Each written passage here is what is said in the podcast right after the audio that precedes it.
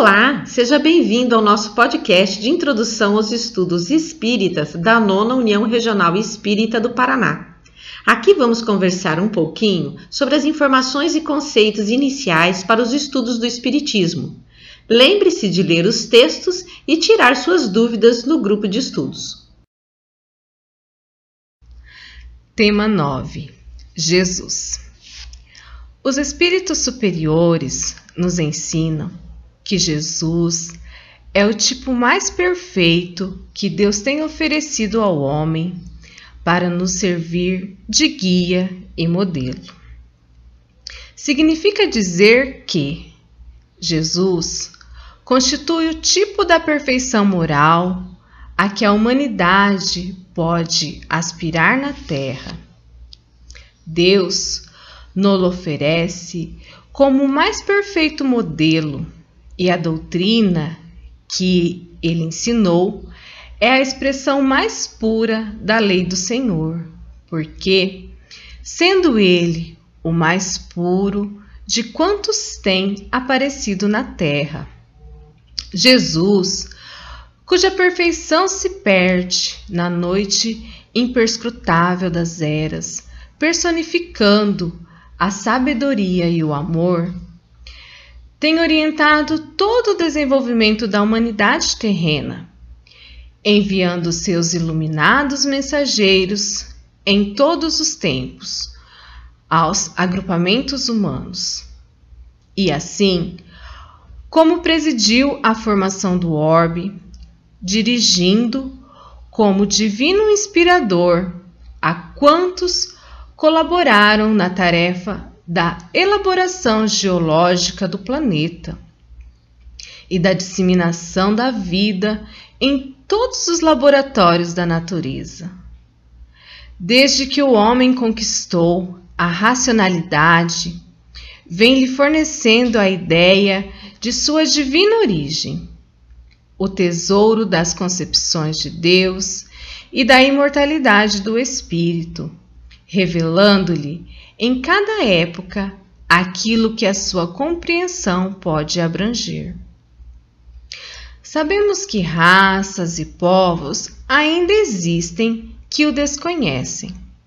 Porém, não ignoram a lei de amor da sua doutrina, porque todos os homens receberam, nas mais remotas regiões do orbe, as irradiações do seu Espírito misericordioso através das palavras inspiradas dos seus mensageiros. Jesus é a luz do princípio e em suas mãos misericordiosas repousam os destinos do mundo.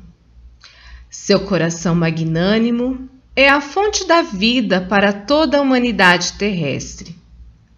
Sua mensagem de amor no Evangelho. É a eterna palavra da ressurreição e da justiça, da fraternidade e da misericórdia.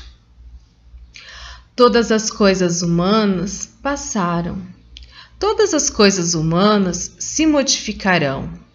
Ele, porém, é a luz de todas as vidas terrestres, inacessível ao tempo e à destruição enviado de Deus, ele foi a representação do Pai junto do rebanho de filhos transviados do seu amor e da sua sabedoria, cuja tutela lhe foi confiada nas ordenações sagradas da vida no infinito. Diretor angélico do orbe, seu coração não desdenhou a permanência direta entre os tutelados, míseros e ignorantes. Partindo das concepções do judaísmo sobre Deus e a justiça divina, Jesus nos transmite então o maior código de moralidade jamais imaginado existir no planeta, ensinando e exemplificando ele mesmo a lei de amor em sua plenitude. Amarás ao Senhor teu Deus de todo o coração, de toda a alma e de todo o entendimento. Esse é o grande e primeiro mandamento. O segundo é semelhante a esse: amarás ao teu próximo como a ti mesmo. Desta forma, Jesus não veio destruir a lei, isto é, a lei de Deus. Veio cumpri-la, isto é, amarás ao Senhor teu Deus de todo o coração, de toda a alma e de todo o entendimento. Esse é o grande e primeiro mandamento. O segundo é semelhante a esse: amarás ao teu próximo como a ti mesmo. Dessa forma, Jesus não veio destruir a lei, isto é, a lei de Deus, veio cumpri-la, isto é, desenvolvê-la, dar-lhe o verdadeiro sentido e adaptá-la ao grau de adiantamento dos homens. Por isso é que se nos depara nessa lei o princípio dos deveres para com Deus e para com o próximo, base da sua doutrina. Quanto às leis de Moisés, propriamente ditas, ele, ao contrário, as modificou profundamente, quer na sua substância, quer na sua forma. Mas o papel de Jesus não foi o de um simples legislador moralista, tendo por exclusiva autoridade a sua palavra. Cabia-lhe dar cumprimento às profecias que lhe anunciaram o advento. A autoridade lhe vinha da natureza excepcional do seu espírito e da sua missão divina.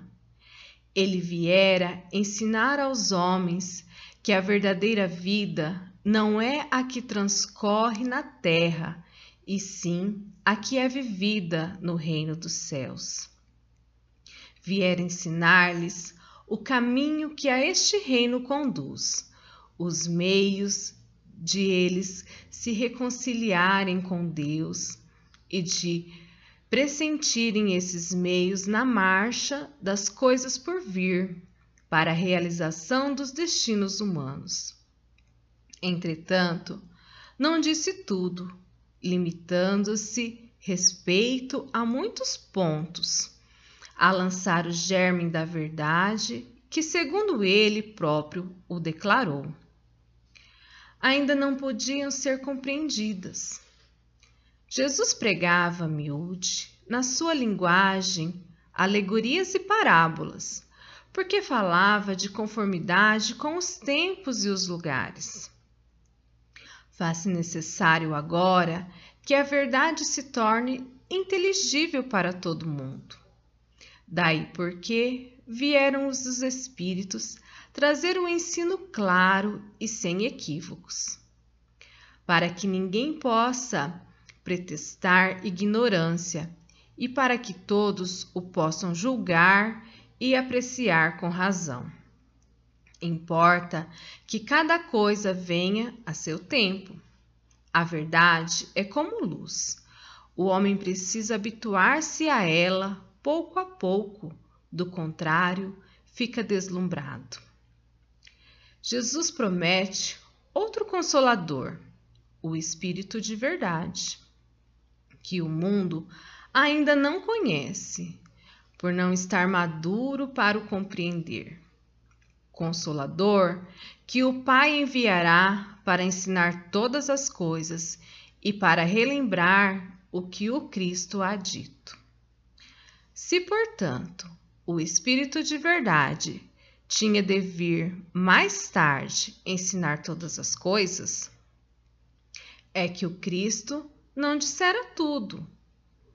Se ele vem relembrar o que o Cristo disse é que o que este disse foi esquecido ou mal compreendido. O Espiritismo vem, na época predita, cumprir a promessa do Cristo. Preside ao seu advento o Espírito de verdade. Ele chama os homens à observância da lei. Ensina todas as coisas, fazendo compreender o que Jesus só disse por parábolas.